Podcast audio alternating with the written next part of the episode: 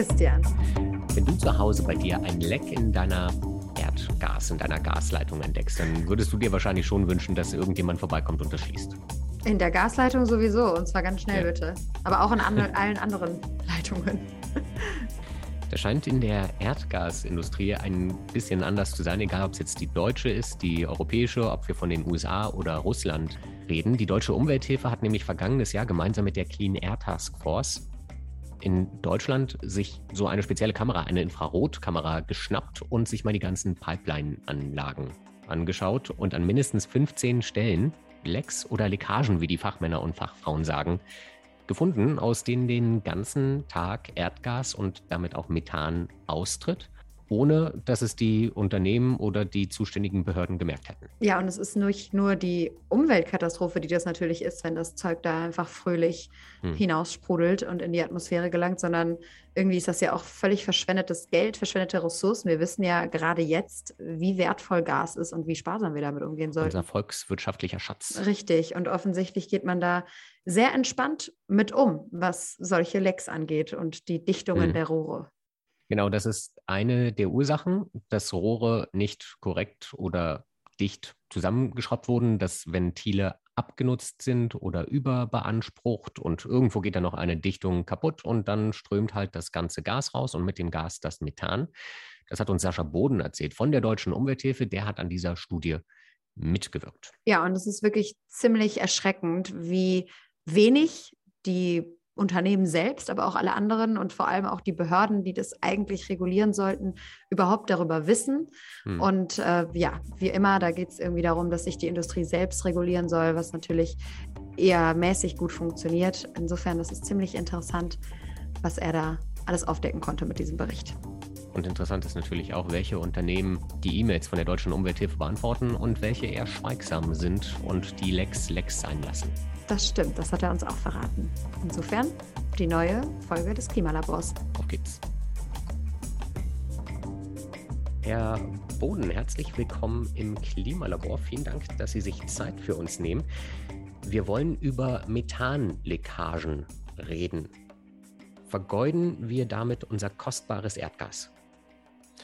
Ja, erstmal vielen Dank für die Einladung und ähm, wir vergeuden auf jeden Fall damit unser kostbares Erdgas. Also man muss sich vorstellen, dass wir ja ein Riesenproblem mit Methan weltweit haben. Ne, die mhm. Internationale mhm. Energieagentur sagt das ja schon, dass die Methanemissionen 70 Prozent global höher sind als eigentlich angegeben oder angenommen.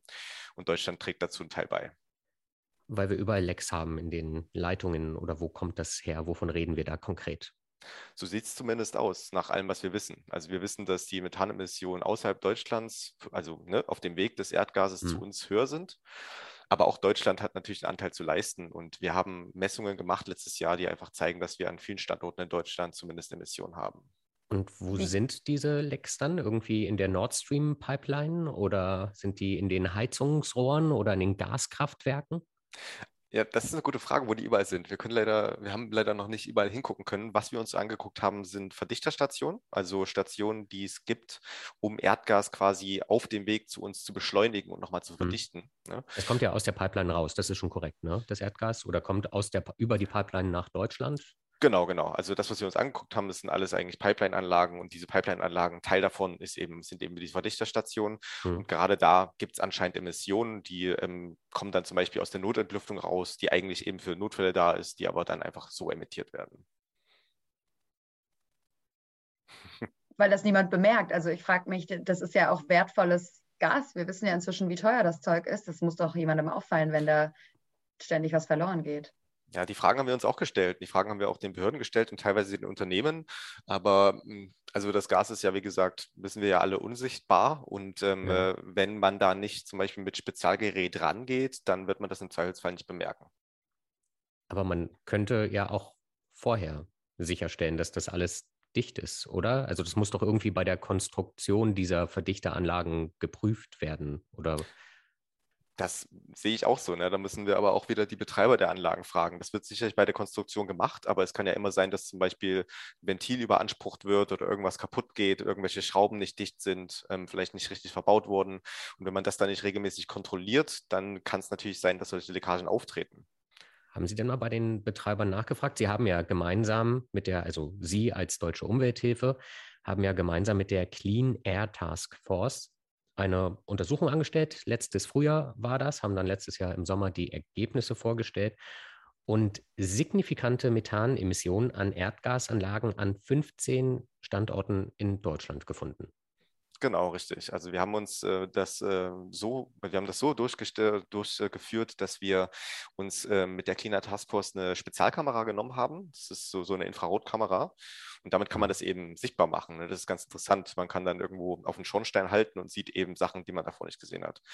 Und wir haben äh, die äh, Messungen gemacht, haben diese Videos aufgenommen und haben die Behörden, die für diese Anlagen zuständig sind, informiert und teilweise auch die Betreiber. Ähm, teilweise gab es da auch, gab es ja eine große Recherche mit der Zeit, die haben die die dann angeschrieben. Mhm.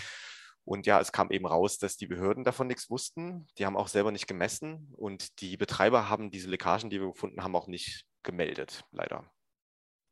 Und wie sind Sie darauf gekommen, dass das überhaupt ein Problem sein könnte? Also wie ist irgendwann mal jemand hat dann gesagt, äh, irgendwie haben wir einen viel höheren Methanausstoß, als wir eigentlich verbrauchen oder wie kommt man da drauf? Ja, genau. Also wir, wir machen ja im Bereich Erdgas ganz viele Dinge und ähm, es war irgendwann naheliegend, sich auch einfach mal ganz konkret die Infrastruktur in Deutschland nach ähm, anzuschauen und nicht zum Beispiel einfach nur zu sagen, okay, wir haben die und die äh, Studien, die rauskommen, Leute, guck mal, die Methanemissionen sind weltweit so hoch, sondern auch mal zu fragen, woran liegt das denn oder wo ganz konkret vor unserer Haustür haben wir vielleicht ein Problem, ähm, weil es ja immer heißt, ja, das ist irgendwie das Frackinggas aus den USA, das sind ganz viele Emissionen oder vielleicht in Russland, man weiß es nicht und China und ach sowieso. Und die Aber, Kühe. Und die Kühe, genau genau, was ja auch ein wichtiger Punkt ist. Ne? Aber Deutschland ist immer so ein bisschen der Saubermann oder so kommt es rüber. Und das wollten wir halt einfach mal kontrollieren. Als die Cleaner Taskforce dann meinte, hier, wir wollen das irgendwie machen, dann haben wir gesagt, da sind wir auf jeden Fall dabei. Das heißt aber, können Sie noch mal sagen, wie groß ist das Problem hier? Wie viel, wie dreckig oder clean, wie Sie sagen, ist unsere Luft? Wie viel Methan schwirrt da so rum? Also das Problem ist so ein bisschen, wir können es nicht ganz genau sagen. Also ähm, dass die, die, diese Kamera, die wir benutzen, die kann das eine Sache nicht und die eine Sache ist, dass sie es nicht quantifizieren kann. Mhm. Ähm, wir können jetzt aber mal überlegen, zum Beispiel, wir haben uns ähm, zum Beispiel eine Verdichterstation in Brandenburg angeguckt, in Malnow, das ist am Übergangspunkt von ne, Polen nach Deutschland und dort haben wir den Betreiber Gascade äh, oder Gascade, ähm, der diese Leitung und die Verdichterstation betreibt, ähm, angesprochen, gesagt, wir haben bei euch mehrmals gemessen im Abstand von mehreren Monaten und haben Emissionen gefunden und äh, die haben uns dann gesagt, wie groß sie sind. Die haben gesagt, das ist ungefähr 10 Kubikmeter Erdgas pro Stunde. Ähm, das ist jetzt erstmal nicht viel relativ gesehen, weil diese Anlage viel, viel größer ist. Oder das ist zumindest die Argumentation der Industrie. Naja, das sind Kleinstmengen. Deswegen ist das auch kein Störfall, den wir melden müssen. Aber das ist halt Ansichtssache. Also wenn man sich das überlegt, wenn man das jetzt hochrechnet auf ähm, die erste Messung, die wir gemacht haben zur zweiten Messung, das sind acht Monate gewesen, ähm, dann sind es ungefähr 3000 Tonnen CO2-Äquivalente. Und das entspricht dann ungefähr ein Flug von 1000 Flügen von ähm, Deutschland nach New York. Ähm, wenn man das jetzt hochrechnet auf die ganze Infrastruktur. Ja, und das ist schon signifikant, oder? Und die Frage ist halt, was sind jetzt Kleinstmengen und wie gehen wir mit diesem Begriff Methan und Kleinstmengen und was ist eigentlich schädlich und was ist nicht schädlich um? Sollte man das nicht immer hinterfragen, gerade in Zeiten der Klimakrise? Das ist ja eigentlich auch erstaunlich, weil es doppelt schlimm ist. Einmal aus Sicht des Klimas und andererseits sind wir ja gerade in der Situation, dass wir eigentlich jede Tonne Erdgas, die wir einsparen können, gerne einsparen möchten. Und die Betreiber dieser Verdichterstationen, der Pipelines, der, ich weiß nicht, Kraftwerke oder so, ja eigentlich jedes Leck suchen sollten, um Erdgas zu speichern, weil man ja dann auch natürlich mehr verkaufen und mehr Geld machen kann. Ja, eigentlich schon, ja, total. Also ich stimme Ihnen da auch zu ich schätze, vielleicht ist das Geschäft so profitabel, dass es sich da nicht lohnt oder dass es ihnen egal ist. Kann schon sein. Mhm. Also was zum Beispiel bei Cascade war, ähm, diese, diese, diese Leckage wurde dann behoben, aber die haben uns auch gesagt, dafür müssen wir die Anlage abstellen. Das ja. heißt, es ist ein großer Aufwand, mhm. das schon zu tun. Ähm, und das muss, das ist den Leuten dann vielleicht nicht genug, ne? weil das dann alles äh, extra gemacht wird. Das ist wieder Aufwand, Personal muss bezahlt werden. Ähm, und das ist so ein bisschen meine Vermutung. Und die andere Vermutung ist, naja, wir haben es schon immer so gemacht und es hat ja funktioniert und wir kriegen alle unser Geld und es ist sowieso profitabel, ist uns egal.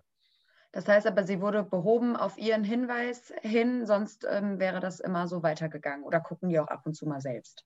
Also wir vermuten, dass das immer so weitergegangen wäre. Also mhm. es gibt das ist halt auch das Problem. Ne? Es gibt ähm, da keine expliziten Verpflichtungen, hm. da mit einer Methankamera drauf zu gucken. Es gibt schon ne, bestimmte Vorgaben oder die Betreiber sagen uns zum Beispiel so, ja, wir, wir gucken uns die Infrastruktur, zum Beispiel so eine Kompressorstation einmal in sechs Monaten an. Aber dann ist die Frage, was bedeutet das? Ne? Also gucke ich mir jetzt zum Beispiel die Rohre an mit sogenannten Sniffer-Geräten. Das sind so kleine Geräte, die man in der Hand hält, da kann man Methan messen, das macht dann so Piepgeräusch. Ne? Ja. Und das heißt aber nicht, dass man das dann mitbekommt, wenn aus einem 30 Meter hohen Schornstein Methan rauskommt.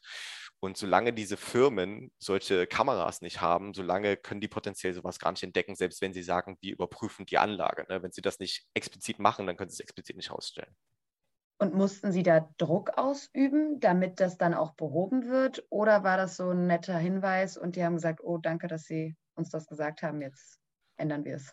Naja, teils, teils. Also die, unser Partner von der Cleaner Task Force hat mit äh, Gascade ähm, auch direkt Kontakt aufgenommen und die meinten, ah ja, interessant, ja, und wir wissen das auch schon und das wird dann auch behoben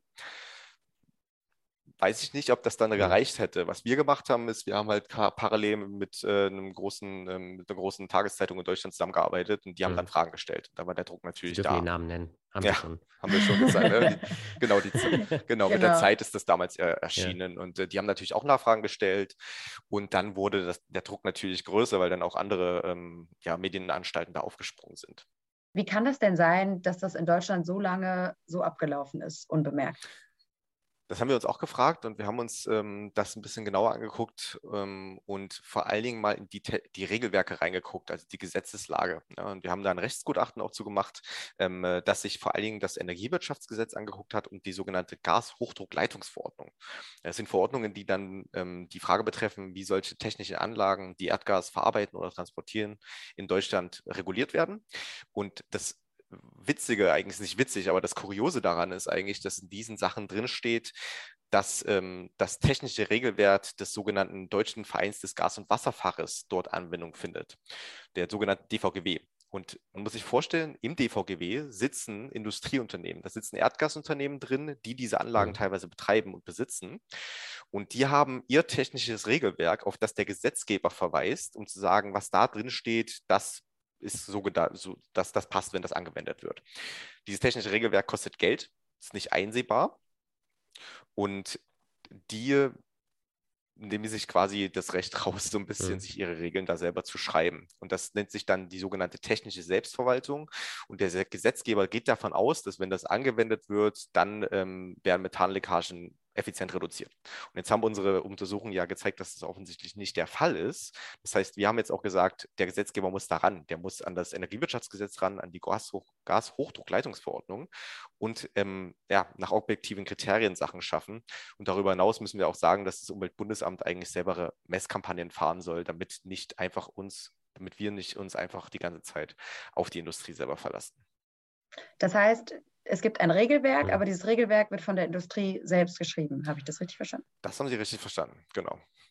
Und der Gesetzgeber verlässt sich dann einfach darauf, dass die Industrie sich selbst Regeln macht, genau. die gut sind. Richtig. Also es war eben immer gesagt, naja, das reicht ja aus, das funktioniert ja. Dann haben wir gesagt, naja, wir messen mal nach, haben gesehen, na, das funktioniert anscheinend nicht. Und jetzt ist die Frage, was macht man mit dieser Erkenntnis? Lässt man einfach weiter in einen Lobbyverein der Gasindustrie sich selbst die Regeln schreiben oder schafft man neue Kriterien nach hm. objektiven mhm. Maßstäben?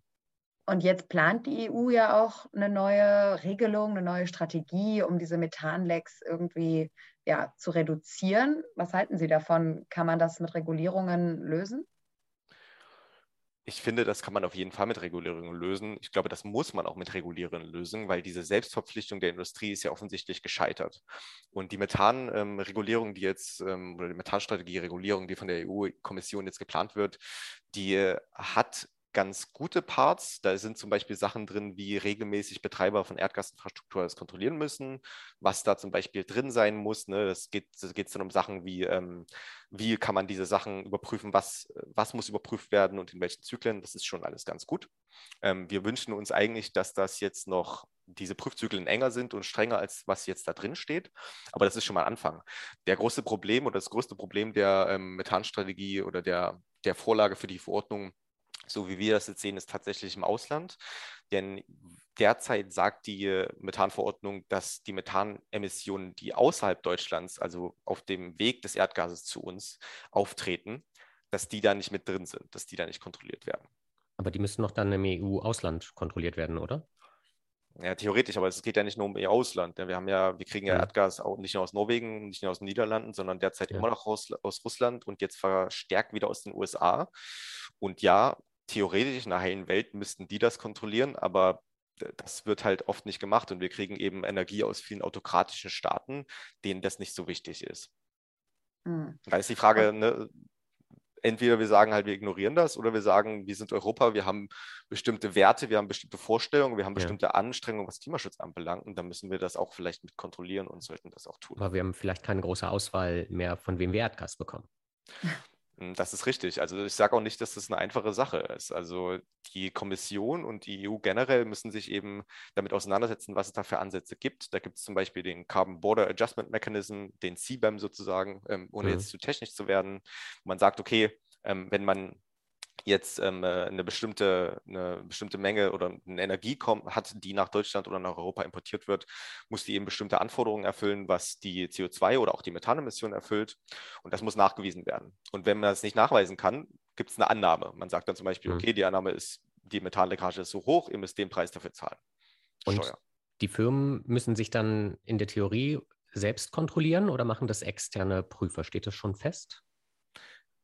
Weil wenn das man sich selbst kontrollieren ja. muss, soll es ja auch schon hier und da mal vorkommen, dass die Werte eventuell nicht ganz mit den tatsächlichen Werten übereinstimmen. Ja, ja das ist eine gute Frage. Ähm, so genau steht das, glaube ich, noch nicht fest. Da bin ja. ich aber auch ein bisschen überfragt. Das macht ein Kollege ehrlich gesagt. Ja.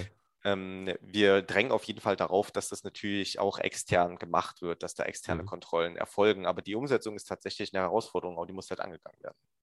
Das heißt, alle brauchen diese Kameras, die Sie schon erwähnt haben.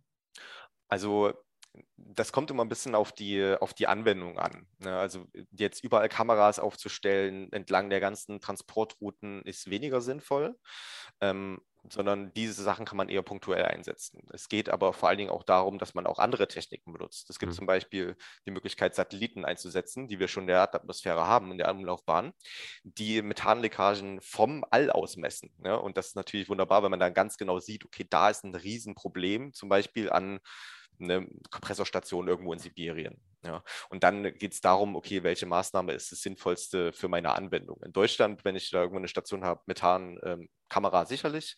Generell die überall aufzustellen, da gibt es auch andere Möglichkeiten.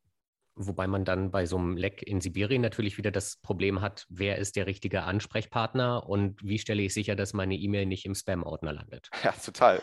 Und wir haben das, äh, wir haben das auch schon versucht. Also wir haben äh, jetzt zweites Jahr in Folge so eine, eine genannte Methanumfrage gemacht hm. bei großen europäischen Firmen. Wir haben aber jetzt auch Firmen einbezogen, die lange auf dem europäischen Markt schon ähm, tätig sind, zum Beispiel Gazprom. Und da haben wir genau das Problem, ne? wen fragt man da und ja. wer sind die Ansprechpartner? Und ähm, das ist vielleicht einfach noch ein, ein, ein, weiteres Signal, warum wir uns so schnell wie möglich von fossiler Energie unabhängig machen sollten und das Ganze in Deutschland produzieren sollten auf erneuerbarer Basis, weil diese Sachen werden immer Risiken birgen. Und die Frage, wie man ausländische Produzenten dazu verpflichtet, mhm. bestimmte Standards einzuhalten, die geht halt nicht weg wenn wir jetzt sagen, wir wollen langfristig sowieso weg vom Gas, es würde sich aber wahrscheinlich trotzdem lohnen, jetzt erstmal diese Lecks zu schließen? Oder wie ist da Ihre Haltung zu? Ja, so ein bisschen beides. Also wir sagen auf jeden Fall, jedes, jeder eingesparte Kubikmeter Gas ist wichtig und der trägt sozusagen zum Klimaschutz bei oder zur Limitierung der Klimakatastrophe, muss man ja sagen.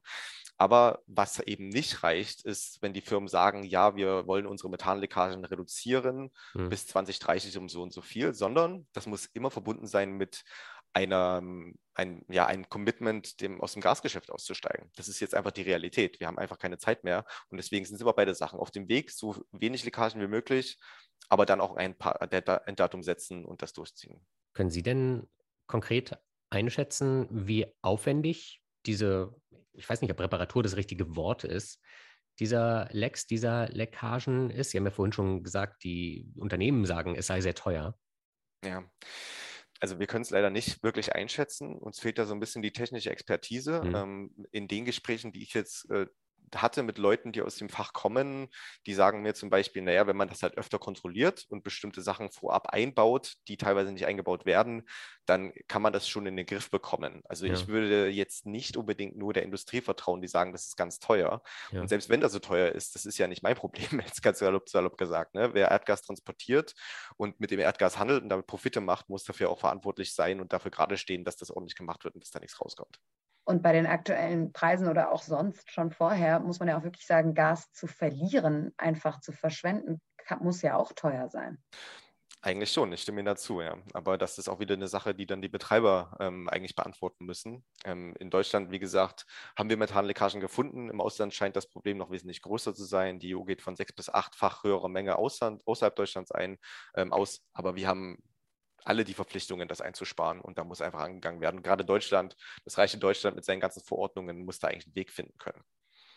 Jetzt haben Sie gesagt, Sie haben auch schon Umfragen gemacht und sind da immer wieder in Kontakt, auch mit den Betreiberfirmen und so weiter.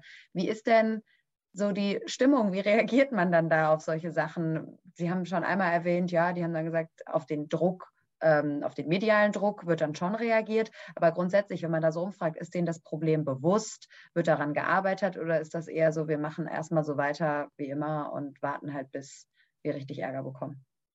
Es ist leider das Letztere, würde ich jetzt im Großen und Ganzen sagen. Also, um nochmal auf diese Methanumfrage zurückzukommen, das ist jetzt, wie gesagt, das zweite Jahr, dass wir machen, dass wir das machen. Und der Großteil der Firmen, die wir anschreiben, die melden sich nicht zurück, die antworten gar nicht. Ähm, wir hatten zum Beispiel im letzten Jahr eigentlich nur zwei ähm, von 19 befragten Unternehmen, die tatsächlich unseren Fragebogen richtig ausgefüllt haben. Dann gab es, glaube ich, noch sieben weitere sieben oder acht, lassen mich, lassen mich nicht festnageln drauf, ähm, die uns einfach eine Mail geschickt haben mit zum Beispiel, hier ist unser Nachhaltigkeitsbericht. Und was wir jetzt sehen, auch im zweiten Jahr, ist einfach, dass die Firmen das Thema schon angehen, aber dass da zu wenig passiert. Die sagen dann zum Beispiel, wir sind Mitglied bei ähm, dem Oil and Gas Methane Partnership, das ist so eine freiwillige Initiative der Erdgasindustrie.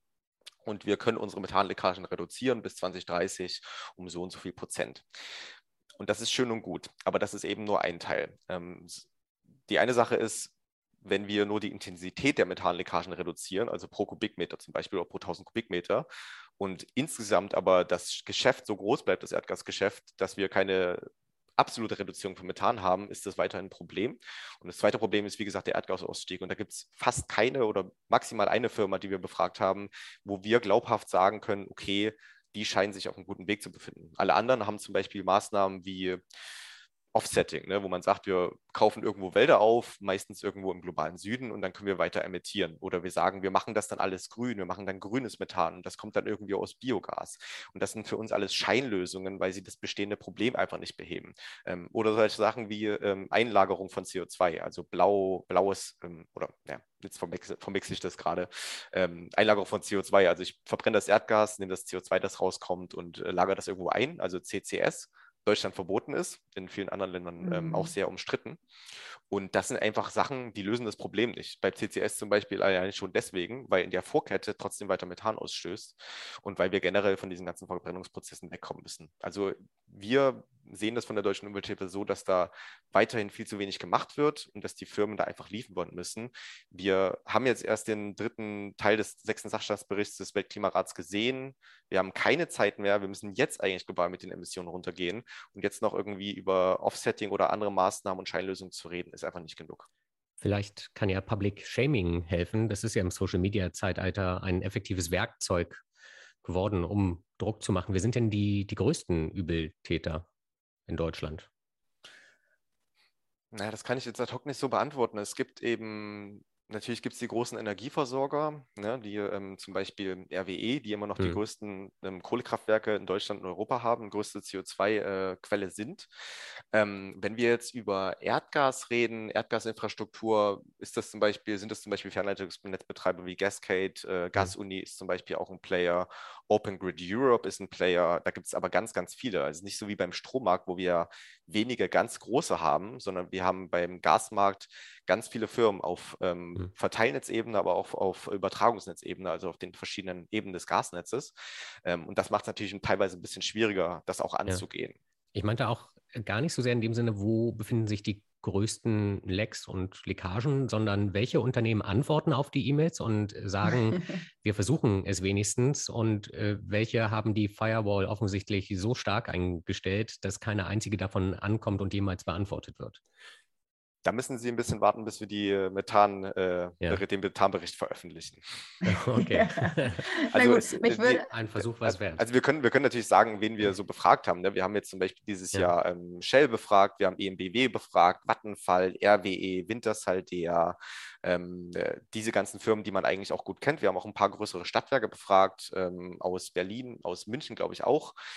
Und ähm, zum Beispiel, ja, wenn wir jetzt mal ein Beispiel nennen, ähm, Vattenfall hat geantwortet, Wintershall hat auch geantwortet. Wintershall aber zum Beispiel, weil die, glaube ich, schon einen ganz großen Druck von uns spüren, weil wir gegen die schon eine Kampagne fahren. Mhm. Ähm, und dann gibt es auch Firmen wie Ørsted auch, die geantwortet haben und, glaube ich, ganz substanzielle gute Argumente gebracht haben. Ähm, und andere Was Firmen, sind das denn für Argumente dann?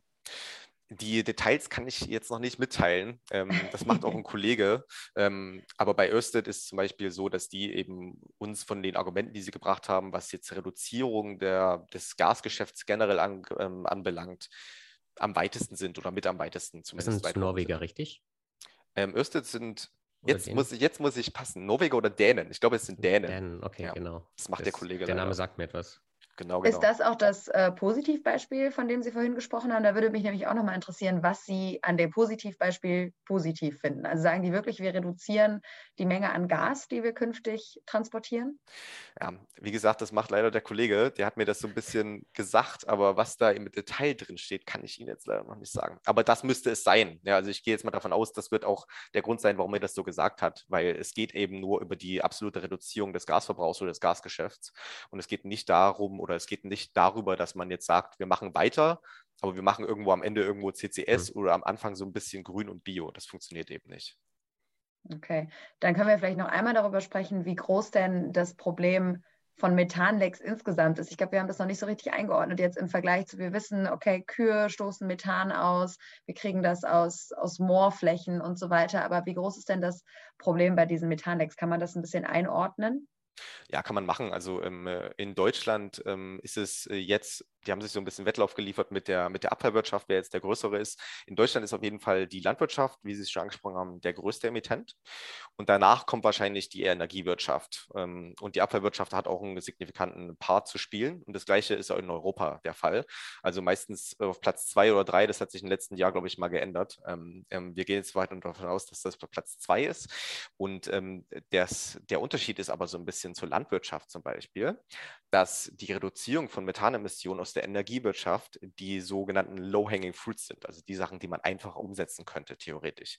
Ähm, das wird auch von der EU-Kommission gesagt, das wird von ähm, Playern wie der Internationalen Energieagentur gesagt, die sagen, das sind die Dinge, die jetzt angegangen werden könnten, um die globale Methanemission signifikant zu reduzieren. Und das wiederum würde uns in der Klimakrise extrem helfen, weil Methan eben so viel mehr klimaschädlicher ist als CO2. Das heißt, wenn wir es jetzt schnell reduzieren, dann haben wir auch einen signifikanten Effekt auf das Weltklima und haben vielleicht ein bisschen mehr Zeit, um um auch andere Sachen umzusetzen. Low-hanging fruits, das, den Ausdruck kannte ich noch nicht. Also ja, der kommt, tiefhängenden der, Früchte. Der kommt bei uns genau. ganz oft die ganze Zeit, ja. Alles klar, wieder was gelernt. Ähm, das heißt aber, man geht davon aus, dass es einfach ist, diese Lecks zu beheben. Wir haben jetzt auch ein bisschen darüber gesprochen, dass es doch so einfach nicht ist. Genau, also es ist teilweise vielleicht doch nicht so einfach, was zum Beispiel solche Sachen anbelangt, wie, okay, ich habe jetzt irgendwo ein defektes Teil in einer Kompressorstation und muss die Kompressorstation abstellen. Aber es gibt eben noch andere Sachen, die noch tiefer hängen. Zum Beispiel ist es so, dass ähm, in ganz vielen Ländern in Europa, aber auch weltweit ähm, bei Wartungsarbeiten das Gas einfach, das dann in diesem Teil der Röhre ist, das gewartet wird, einfach in die Atmosphäre entlassen wird. Ja. Das nennt man sogenannt Venting. Es gibt Venting, es gibt Flaring, das ist Abfackeln von Gas, das ist ein bisschen weniger schlecht, das ist immer noch schlecht. Und das sind zum Beispiel Sachen, die sich die EU-Methanstrategie gerade anguckt ähm, und zu sagen, das müssen wir verbieten, es sei denn, es gibt Ausnahmefälle, zum Beispiel Notfälle, wo das unbedingt abgelassen werden muss. Aber derzeit ist es eben noch der Fall, dass ganz oft Firmen sagen, ja, wir lassen es einfach ab, weil sonst musst du irgendwie da nochmal eine Röhre bauen und das irgendwie umleiten. Da haben wir keine Lust drauf. Und dann wird es einfach in die Atmosphäre entlassen. Und Methan ist 83 mal schädlicher als CO2. Also ohne ist es nicht. Und um die Größenordnung vielleicht nochmal darzustellen, Sie haben gemeinsam mit der Clean Air Task Force an 15 Standorten in Deutschland Leckagen festgestellt. Französische Kolleginnen und Kollegen von Ihnen haben bei Beobachten von 2019 bis 2020, die, glaube ich, vergangenes Jahr auch im Science Magazine veröffentlicht wurden, rund 1800 sehr große Lecks weltweit festgestellt, aus denen jeweils mehr als 25 Tonnen Gas pro Stunde herausströmt. Ja, das ist, ja, das, ähm, also das sind ja wirklich unglaubliche Mengen. Das sind unglaubliche Mengen, ja. Und das ist ja auch der, das ist ja auch der Fall, dass äh, Methan einfach für einen ganz großen Teil der Erd, äh, weltweiten Erderhitzung zuständig mhm. oder verantwortlich ist. Und das Problem geht ja nicht weg. Also wir haben, wie gesagt, äh, 70 Prozent höhere Methanemissionen weltweit als eigentlich bisher angenommen. Wir haben Messungen aus den USA, die belegen, dass es viel höher ist als von der Umweltschutzbehörde dort eigentlich angegeben. Und wir wissen auch jetzt vor ein paar Tagen erst, dass ähm, die äh, eine wissenschaftliche Institution in den USA, NOAA, die haben, die haben Messpunkte in, in der ganzen Welt und die haben haben jetzt auch gesagt, wir haben 2021 den stärksten Anstieg der Methankonzentration der Atmosphäre gehabt, mhm. seitdem die Messungen überhaupt begonnen haben. Und das ist das zweite Mal in, der, in, in Folge, dass die Methanemissionen neuen Rekord setzen. Da werden offensichtlich keine Lecks geschlossen. Nö, also gerade in den USA ist äh, die äh, Regulierung extrem lax und hm. ähm, die. Dort ist Gas das Fracking das Problem, richtig? Genau, also größtenteils ist da das Fracking das Problem, wobei man auch sagen muss, auch bei ähm, Nicht-Fracking-Quellen, bei sogenannten konventionellen Quellen kommt natürlich auch trotzdem Methanleckagen raus, gerade wenn man es ablässt. Aber Fracking ist nochmal so eine spezielle, besonders zerstörende Sache, ja. Ich hatte vorhin, ich bin vorhin noch, ich, ich denke gerade noch darüber nach, dass es einmal dieses Abfackeln gibt und ich den Begriff für das andere habe ich, äh, ist mir jetzt wieder entfallen. Äh, das heißt, es gibt einmal die Möglichkeit, die lassen bei der Wartung das Gas einfach weiter durchlaufen, als wie wenn ich jetzt irgendwie bei mir ein Wasserrohr tauschen will, als würde ich das Wasser weiterlaufen lassen. Oder wie muss ich mir das vorstellen? Hm, das ist dann eher so, dass der Gasfluss schon gestoppt wird, aber dann ist eben Gas in diesem Teil der Röhre drin. Das wird dann abgelassen. Glaube ich, so ein bisschen wie der Spülkasten, oder? Okay. Ja, so genau, genau. Und das ist eben, das nennt sich Venting und das andere das Abfackeln ist Flaring. Und welche anderen Möglichkeiten gäbe es da? Da kommen wir wieder ein paar technische Details. Ähm, wie gesagt, man könnte, also es gibt Firmen, die zum Beispiel dieses Ablassen ja nicht machen, sonst würde das auch gar nicht vorgeschlagen werden, wenn das technisch okay. nicht möglich wäre. Man müsste mhm. dann zum Beispiel irgendwie das Gas auffangen, vielleicht eine Seitenröhre machen, das da reinpumpen oder zurückpumpen und dann eben dann erst äh, quasi das Ventil aufmachen, um Wartungsarbeiten durchzuführen, was natürlich wiederum mit höherem Aufwand verbunden ist. Okay. Hm. Allerdings. Ja, Herr Boden, vielen Dank für das Gespräch. Ich finde, wir haben echt viel darüber gelernt, wie ja, nicht sparsam wir mit diesem wertvollen Gas wir zuletzt umgegangen sind. Und äh, werden sehr genau hinschauen, was da demnächst an neuen Regeln kommt. Ja, vielen Dank. Vielen Dank.